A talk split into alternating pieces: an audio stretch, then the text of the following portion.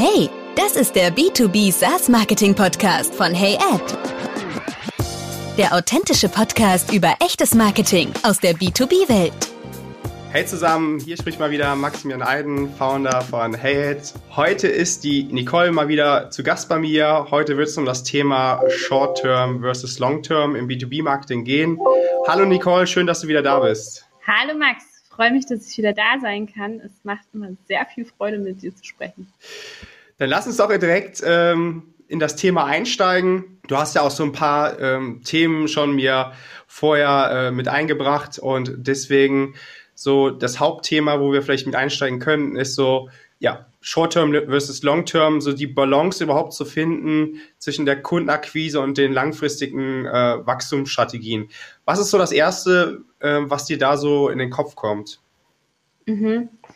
Ja, also ich glaube, das allererste ist es, dass man wirklich nachgucken muss oder sich wirklich überlegen muss, dass beides Relevanz hat. Also ähm, es ist weder der heilige Gral, sich nur auf Long-Term zu fokussieren, noch auf kurzfristige Kundengewinnung.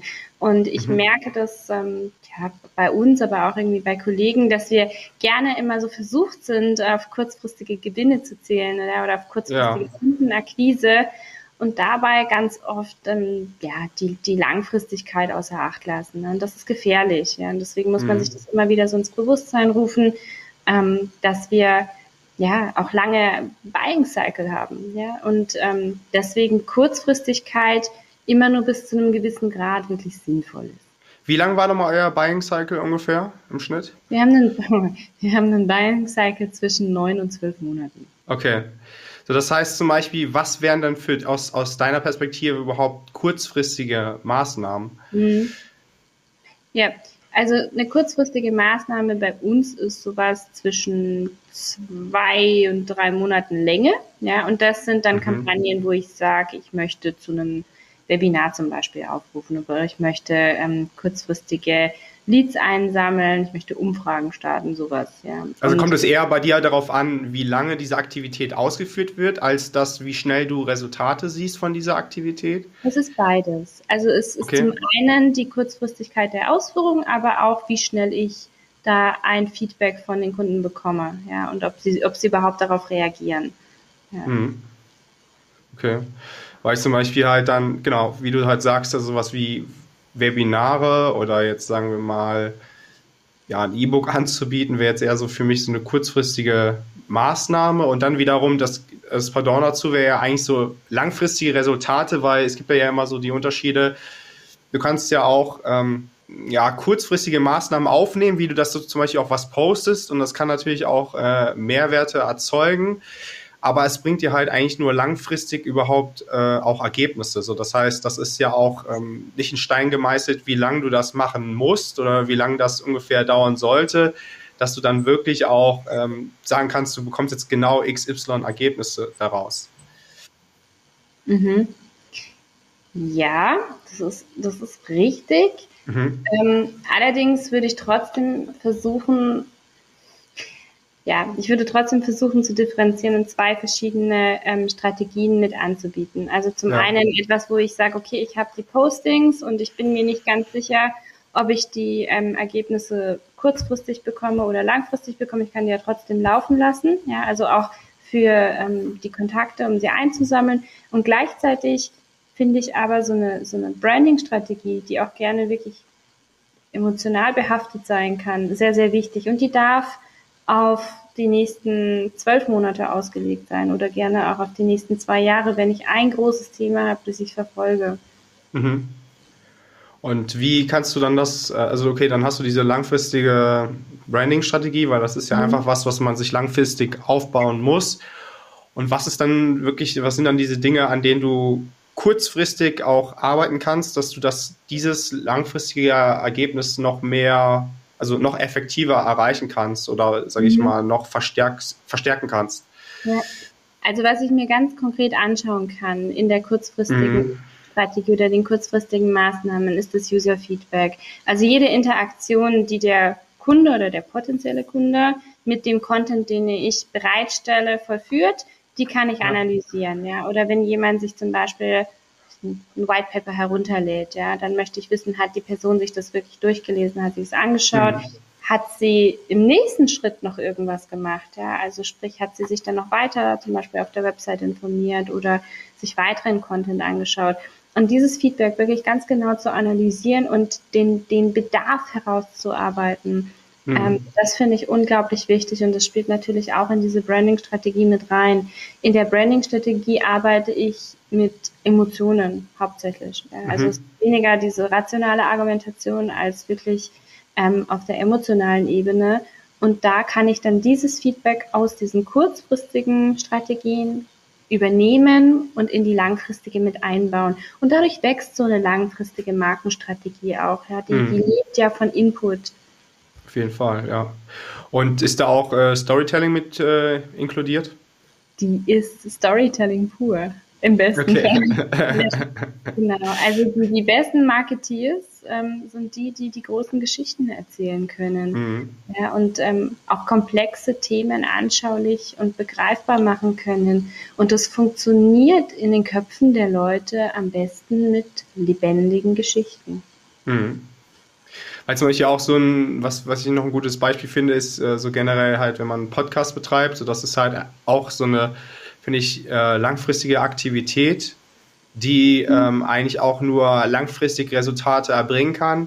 Aber so, es gibt natürlich damit äh, einhergehend auch kurzfristige Resultate, an denen man auch so ein bisschen messen kann, in Anführungsstrichen, äh, dass das Ganze halt auf dem richtigen Weg ist und dass wenn halt zum Beispiel, wie viele Abonnenten jeweils die einzelnen Folgen sich angeguckt haben, angehört haben oder wie viele Abonnenten man pro Woche auch dazu gewinnt, auf welchen ähm, ja, Plattformen man auch am meisten gehört wird und so weiter.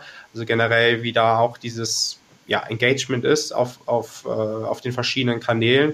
Und das finde ich auch immer, das ist halt auch sehr spannend von der ja, wie man das Ganze halt, wie man jeden einzelnen Marketingkanal oder jede einzelne äh, Marketingaktivität auch betrachtet. Und in meiner Perspektive ist das auch so eine gewisse Sache der Absicht, mit der man überhaupt eine Aktivität äh, verfolgt. Wie siehst du das? Ja, ähm, ich bin total deiner Meinung. Und zwar, wenn du jetzt, wenn wir das Podcast-Beispiel nehmen, das mhm. ist so, so, so, wie bei dir, ja, ähm, ich glaube, die, die, ähm, die vordergründige Absicht ähm, ist ähm, Education. Ja, also da geht es darum, Leuten wirklich einen Mehrwert zu liefern, ja. Wissen aufzubauen und die Leute und in dem Fall, also ich weiß nicht, wie es dir geht, aber bei mir ähm, sich weiterzuentwickeln. Ja. Und das ist das, was im Zentrum steht. Und das ist aber auch was, was un unglaublich authentisch sein muss. Und ähm, mhm. ähm, ich glaube, im, im, im, Beispiel von, von diesem Podcast hier sieht man das sehr schön. Das ist ähm, sehr authentisch gemacht und ähm, das liefert auch immer wieder den Mehrwert. Und gleichzeitig ist es aber so, natürlich freut man sich über ähm, wachsende Abonnentenzahlen. Ja, das sind diese Mikromessmomente, wo man sieht, ja, ähm, ich kriege trotzdem kurzfristigen Erfolg, auch wenn mein langfristiges Ziel ähm, ja wirklich dahin geht, Expertise aufzubauen ähm, mhm. und auch dann am Ende den Kunden ganzheitlich beraten zu können. Würdest du auch aus deiner Perspektive eher ähm, sozusagen Engagement und diese Mikro- oder Makro- ähm, Conversions nenne ich mal, äh, bevorzugen, bevor man irgendwas, eine Aktivität auch wirklich messen kann? Also würdest du das immer, also die Mehrwerte zu liefern und dass man da Wissen teilt, dass man das äh, in den Vordergrund stellt, als dass man irgendwie die Aktivität in dem Sinne auch direkt messen kann?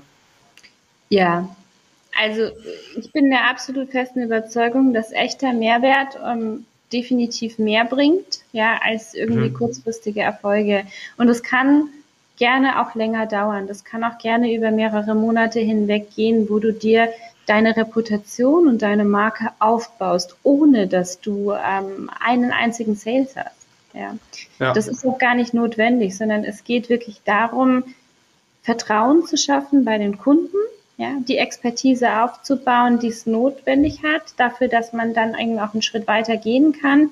Und diese Mikro-Conversions auf dem Weg dahin, die sind nice to have. Und es ist mhm. so eine, so eine zusätzliche Bestätigung dafür, dass man auf dem richtigen Weg ist. Wenn man genau. die nicht hätte, dann wäre es dann wäre, dann würde auch was sehr schief laufen, weil dann wüsstest du, naja, also es ist für den Kunden nicht interessant, es ist nicht hilfreich.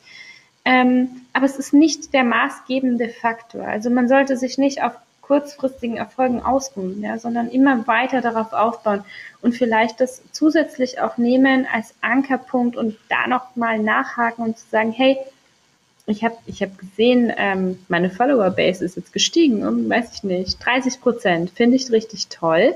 Mhm. Ähm, was hat euch denn dazu verleitet, mir zu folgen? Ja, also wirklich auch mit dem Kunden ins Gespräch zu gehen und zu sagen, ähm, ja.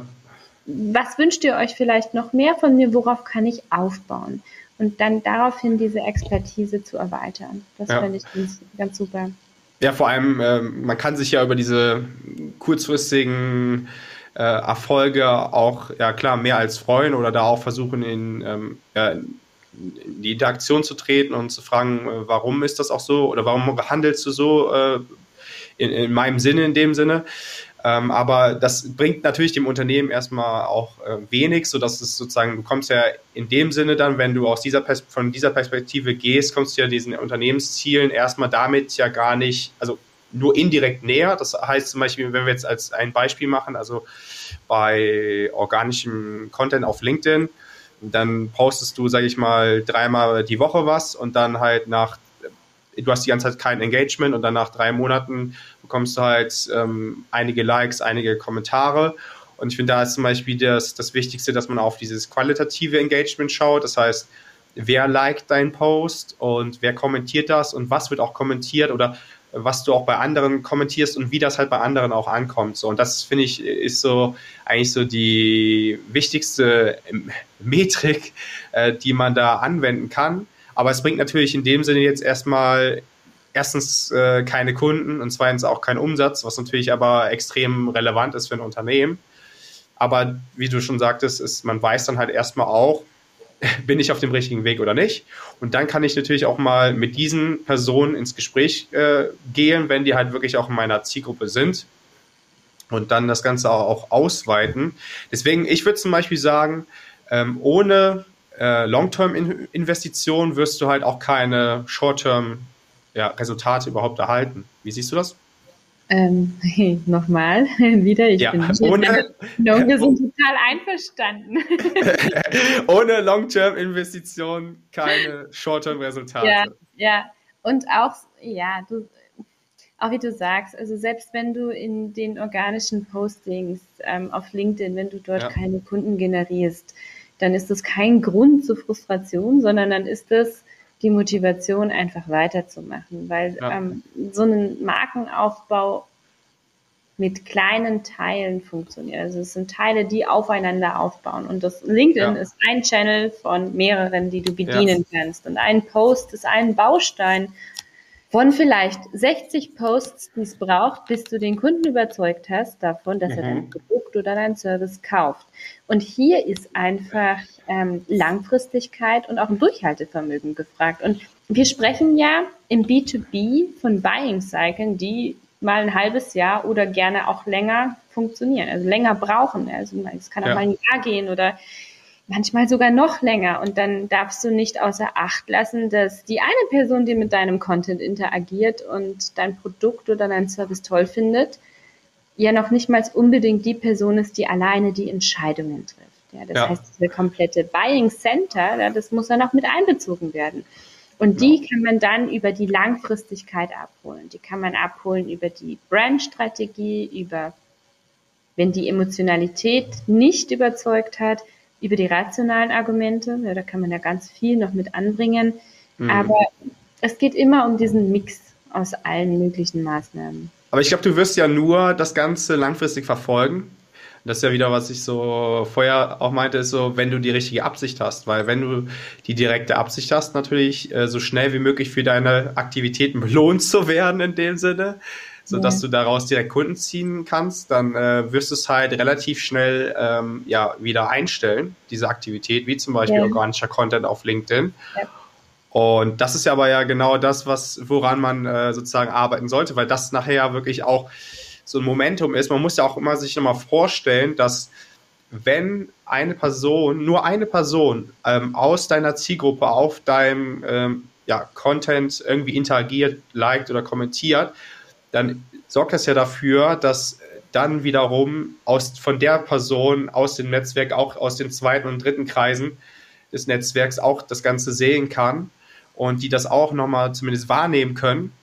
Und ähm, dieses mhm. Potenzial muss man sich ja auch erstmal aufbauen und kann man sich dadurch aufbauen. Und das finde ich auch das Interessante. Und was noch dazu kommt, und das ist immer so sehr unterschätzt, und das würde ich sogar bei Paid Social, ähm, also so machen wir das, dass man mehr auf den View setzt, als dass man irgendwie ähm, sehr viel, ähm, zum Beispiel eine Click-Through-Rate ähm, überhaupt beurteilt, bewertet, weil es geht einfach viel mehr darum, dass halt die Mehrwerte wirklich auch dargestellt werden in dem Feed, sodass man der, der Text irgendwie aussagekräftig ist, dass der halt was hergibt, dass man zum Beispiel da wirklich echtes Wissen teilt oder wirklich in, konkret über das Produkt spricht oder konkret über Kundenerfahrung spricht, so. Und das ist natürlich auch vom Creative oder so vom, vom, vom, vom Image oder vom Video auch irgendwie ansprechend ist. So, und dass man damit aber auch dann das erzeugt, dass man wirklich da direkt auf dem Kanal, egal was man halt tut, oder sei es auch, wenn man eine E-Mail verschickt, sodass man da wirklich für, ja, für Relevanz sorgt, sodass man da wirklich Inhalte teilt, die äh, interessant sind. Weil ich hatte heute auch nochmal so eine kleine Diskussion auf LinkedIn, da ging es auch nochmal darum, überhaupt, ähm, ja, was, was, was äh, qualifiziert sozusagen einen Kontakt äh, in dem Sinne, dass es dann äh, zu einem Lied wird, ja. Und da war zum Beispiel wieder dieses Gespräch ja von wegen, ja, wenn ich mir als, äh, weil viele sagen ja zu, zu äh, einem E-Book-Downloader ja eher äh, Lied und ich würde halt sagen, das ist eher ein Kontakt, weil ich finde auch da ist ja die Absicht einfach so schnell wie möglich äh, äh, so schnell wie möglich Informationen zu sammeln und äh, ja wiederum äh, kannst du nur Mehrwerte schaffen, wenn derjenige, diejenige das überhaupt ja auch gelesen hat. Und von daher ist das für mich überhaupt kein äh, qualifizierter Kontakt bzw. qualifizierter Lead, sondern das hat überhaupt noch gar keine Aussagekraft. Das heißt, man müsste sich viel mehr überlegen noch, was passiert danach und wie gestalte ich die ganzen äh, äh Maßnahmen. Was wäre so deine Idee, was, äh, wie man das vielleicht ein bisschen anders gestalten kann, dass es halt auch langfristig, äh, dass man da langfristig mehr Wissen teilen kann und dass man da auch irgendwie den User äh, überhaupt noch so aufbauen kann, dass eine Kaufbereitschaft entwickelt, die er ja anfänglich auf jeden Fall nicht hat, wenn er sich für sowas einträgt. Wie würdest du da so vorgehen? Okay, also zunächst mal würde ich gerne noch mal etwas zur ähm, Absicht ja. des Kunden sagen wir sind alle super busy. Ja, wir sind alle irgendwie mega gestresst und jeder hat irgendwie einen ja. komplett vollen Kalender und auch nur kurzfristig äh, aufnahmebereit. Also die durchschnittliche Aufmerksamkeitsspanne von uns Menschen ist momentan bei acht Sekunden, ist unterhalb dessen, was ein Goldfisch ähm, an Aufmerksamkeit ähm, anbringen kann. Und das ist kritisch. Ja? Also deswegen mhm. gibt es immer diese Short, äh, diese Short-Videos und so weiter. Ja. Ähm, aber die Menschen sind nicht dumm. Und das ist schön. Ja, das heißt, die merken ja. ganz genau, ob du ähm, die Absicht hast, ihnen ähm, weiterzuhelfen ja, oder äh, noch einmal äh, Mehrwert zu liefern, ob das deine Intention ist oder ob deine Intention ist, kurzfristig Kontakte einzusammeln. Mhm. Und wenn die das merken, dann werden sie sehr, sehr schnell ähm, von diesem Angebot zurückweisen. Ja, so ist zumindest meine Erfahrung. Und das ist mhm. auch das, was ich so sehe, wenn ich ähm, mich durch LinkedIn oder durch andere Social-Media-Kanäle forste. Ja, die Menschen haben eine durchaus sehr gute Intuition. Mhm. Ähm, und zu deiner Frage, wie man, wie man Kontakte zu echten Leads bekommt, ja, also zu, zunächst erstmal, ich bin deiner Meinung, jemand, der sich angemeldet hat, ähm, für also ein Kontaktformular ausgefüllt hat und ein E-Book runtergeladen hat, ist kein Lead, ist tatsächlich mhm einfach ein Kontakt. Und der wird eventuell zu einem Lead, wenn ich als ähm, Produktanbieter oder Serviceanbieter mich mit diesem Kontakt auseinandersetze und dem die richtige Angebote liefere. Ja, das heißt, mhm. ich gucke mir an, was ist das für eine Person, wie würde ich diese Person segmentieren, ja, was finde ich über die Person heraus und das ähm, hat gar nichts mit Stalking zu tun, sondern wirklich mit reinem Kundeninteresse, inwieweit kann ich denn hier weiterhelfen. Ähm, ja. Dann ist es meine Aufgabe, zum richtigen Zeitpunkt die richtigen Inhalte zu liefern und ein Lead Nurturing aufzubauen. Und dann sehe ich ja anhand des der Customer Journey, ja, inwieweit der Kunde oder der Kontakt diese Journey weiter verfolgt, ja, und ob es ihn interessiert oder nicht. Und mhm. wenn ich sehe, dass der konvertiert, ja, und irgendwann sagt, okay, ähm, hallo lieber Max, ich würde gerne mit dir einen, einen, einen Call vereinbaren, ich möchte gerne mehr über das Produkt oder den Service erfahren, ja, Job well done. If, wenn der irgendwann mal abspringt, ähm, dann habe ich die Möglichkeit, ihn nochmal wieder einzufangen und zu fragen, okay, was hat dir denn gefehlt? Ja, dann habe ich nochmal so eine so E-Mail zum Beispiel, die ich verschicken kann. Welchen Service würdest du dir wünschen? Wenn er nicht darauf reagiert, dann habe ich gesehen, ich habe was falsch gemacht, dann kann ich AB-Tests machen oder andere mhm. Tests, ja. Aber ich kann das ja alles sehen. Ich muss mich nur wirklich hinsetzen und mir die Mühe machen, mich mit den einzelnen Bedürfnissen der Kunden auseinanderzusetzen. Mhm. Und äh, warum genau willst du da Lead Nurturing mit einbringen, beziehungsweise wie sieht das so bei dir aus? Ähm, hm. Okay, also in der Regel ist es so bei uns, wenn jemand äh, ein, ein Kontaktformular ausgefüllt hat oder sich irgendeinen Inhalt herunterlädt, dann ist er nicht sofort kaufbereit. Ja, mhm. Also wir haben ein relativ hochpreisiges Produkt. Ja, ich glaube, das ist im B2B recht üblich. Ja. Ähm, und meistens fehlt einfach noch unglaublich viel Information, mhm. um eine wahre, vernünftige Kaufentscheidung treffen zu können. Und wir möchten natürlich den Kunden abholen mit all den Themen, die er hat. Und wir möchten auch auf diese Person eingehen können. Deswegen ja. ist Nurturing äh, absolut notwendig. Warum genau? Also äh, wie, warum kann man den nicht so abholen? Mm, also bei uns ist es so, dass wir ein sehr ja. erklärungsbedürftiges Produkt haben. Ja, Meistens haben, haben wir auch Maß, hm, sehr gut. Meistens haben wir auch maßgeschneiderte Lösungen. Ähm, haben auch viele. so, dass, so dass es nicht möglich ist, innerhalb eines einzigen Content Pieces, ohne dass das 100 Seiten ja. ist, ja. Ähm, so viel Information bereitzustellen, dass ein Kunde bereit ist, irgendwas zu kaufen. X Amount ja, auszugeben. Und, und das zu bezahlen, ja. Absolut, ja, absolut, ja. Nee, das sehe ich ja genauso, auf jeden Fall. Also das, das funktioniert nicht, auch wenn man das ja sozusagen die, ich glaube, das ist so die größte Intention, warum man ja E-Books direkt so anbietet, so in der ersten Touchpoint in der Customer Journey. Aber die Frage ist für mich so, wie ist der Grundgedanke bei euch oder bei dir so bezüglich Need Nurturing, dass man das, sage ich mal, überhaupt verwendet? Ähm, weil wir wissen ja auch alle, dass ja so eine Customer Journey ja auf jeden Fall nicht linear ist. Und wie du ja auch sagtest, Buying Cycle oder Sales Cycle sind einfach extrem lang. Das heißt, äh, so eine Customer Journey besteht auch nicht, äh, gerade, also zumindest bei Midmarket Enterprise Produkten, nicht aus zehn Touchpoints, sondern vielleicht eher aus äh, 50 oder so. Und von daher ist halt für mich so ein bisschen die Frage, wie ihr das umsetzt oder warum ihr jetzt genau auf Lead Nurturing äh, setzt, anstelle von äh, sozusagen da einfach einen guten Content-Mix aus äh, wie du sagtest, äh, Branding, Storytelling, Educational Content, Produktmarketing, Social Proof, ähm, ohne dass man dann sagt, äh, jede Maßnahme bekommt jetzt äh, XY Punkte und das bedeutet sozusagen für jeden einzelnen ähm, Lead in Anführungsstrichen dann, ähm, dass er dann irgendwie in der Customer Journey vorangeschritten ist. Mhm. Okay, also wir machen quasi alles. Ja, wir machen zum einen achten wir darauf, dass wir einen guten äh, Mix in der Kommunikation haben, sowohl Branding mhm. als auch kurzfristige Kommunikation. Ja. Ähm, und das auch und dann wiederum wiederum aufgesplittet in ähm, emotionalen Content und rationalen Content. Long-Term, Short-Term, ja, das ist quasi das Thema ja. ähm, der Episode. Und gleichzeitig ist es aber so, dass das, was wir allgemein kommunizieren, eben nicht reicht, um ja. auf diese einzelnen Bedürfnisse der unterschiedlichen Industrien einzugehen. Ja. Und dann noch einmal, wenn wir es komplett granular runterbrechen, auf die einzelnen Bedürfnisse der Kunden. Und mhm. das möchten wir aber. Ja, wir möchten nicht nur High-Level kommunizieren, sondern wirklich sehr in die Tiefe gehen können. Und dafür ja. eignet sich das Lead Nurturing ganz wunderbar. Okay. Und wie sieht das denn zum Beispiel aus bei wirklich äh, langfristigen Aktivitäten, die man auch sozusagen, wo man den Erfolg nur langfristig messen kann? Wie kann man das dann für Lead Nurturing überhaupt anwenden? Mhm.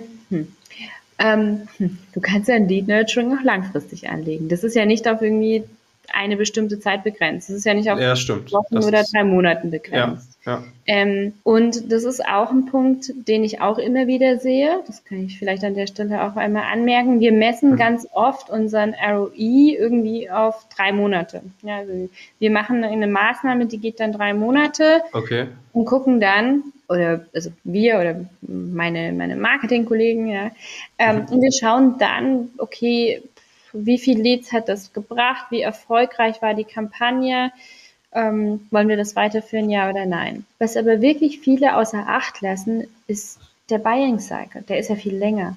Ja. Das heißt, du vergleichst Äpfel mit Birnen, was ja an und für sich nicht möglich ist.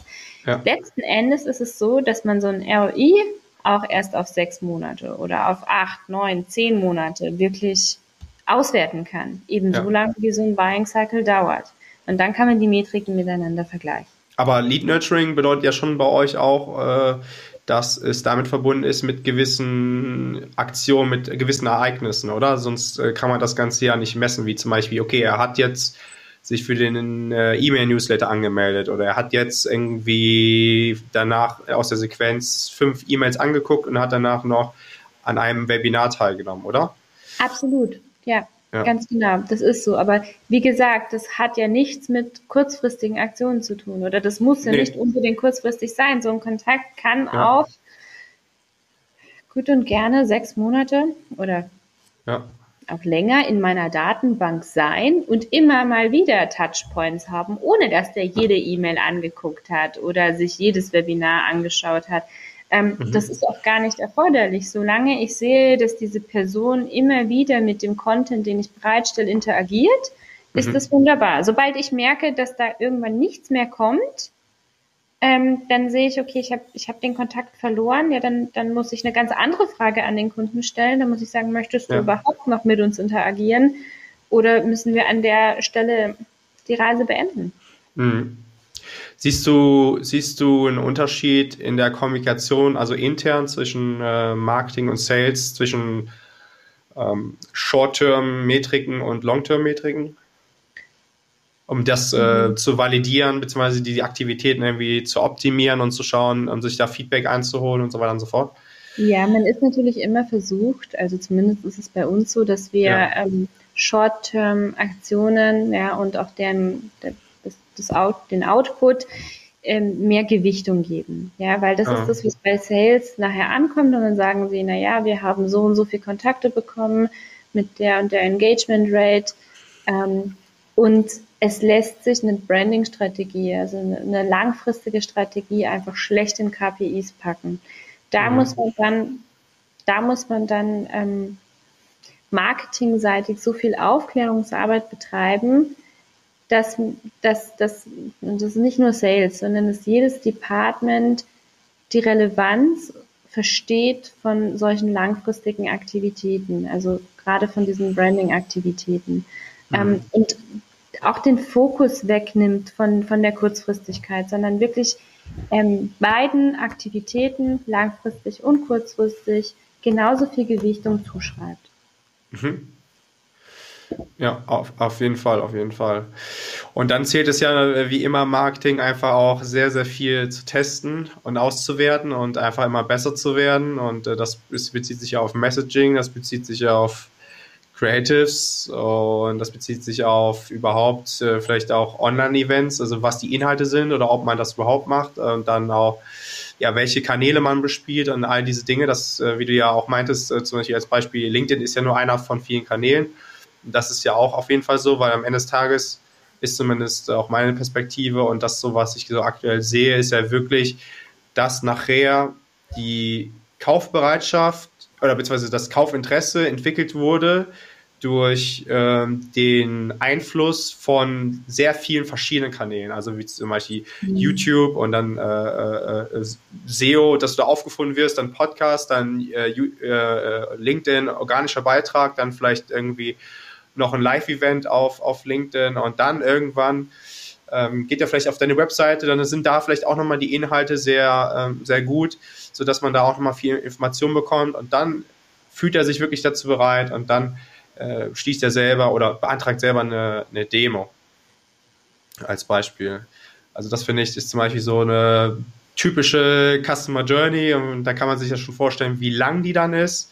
Und dann muss mhm. man halt schauen, wie man da den, äh, ja, wie man da wirklich, wie du sagtest, so eine gute Kundenbindung aufbauen kannst. Und es geht halt nichts im B2B äh, über halt echte Beziehungen aufbauen. Anders funktioniert es halt einfach überhaupt ja. nicht so. Zum, ja. ja.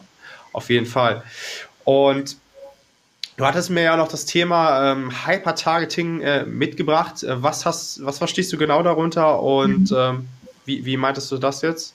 Ja, ähm, das ist eigentlich ganz einfach zu erklären mit einem ganz äh, äh, komisch klingenden Begriff. Ja? ja. Ähm, was ich meine, ist, dass wir nicht außer Acht lassen dürfen, dass es noch ähm, andere Personen in diesem Buying Center gibt. Man Aha. ist sehr schnell versucht, wenn man ähm, Kundenkommunikation ausspielt, ähm, sei es auf LinkedIn oder auf den anderen Kanälen, dass man sich immer nur an eine Zielgruppe wendet und äh, denkt, dass es jetzt genau die sein muss und dass ich genau nur diese Person überzeugen muss, damit ja. die mein Produkt erwirbt.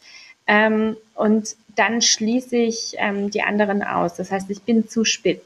Ja. ja. Und ähm, das ja. ist natürlich auch kritisch. Ja, also na klar, man muss fokussiert sein, aber man darf eben nicht außer Acht lassen, dass es auf der anderen Seite oder dass, dass, dass der Funnel einfach ein bisschen größer sein muss manchmal. Ja. Und ähm, ja, da, da kann man sich selber schnell mal irgendwie keinen Gefallen tun, wenn man das einfach zu spitz ausformuliert.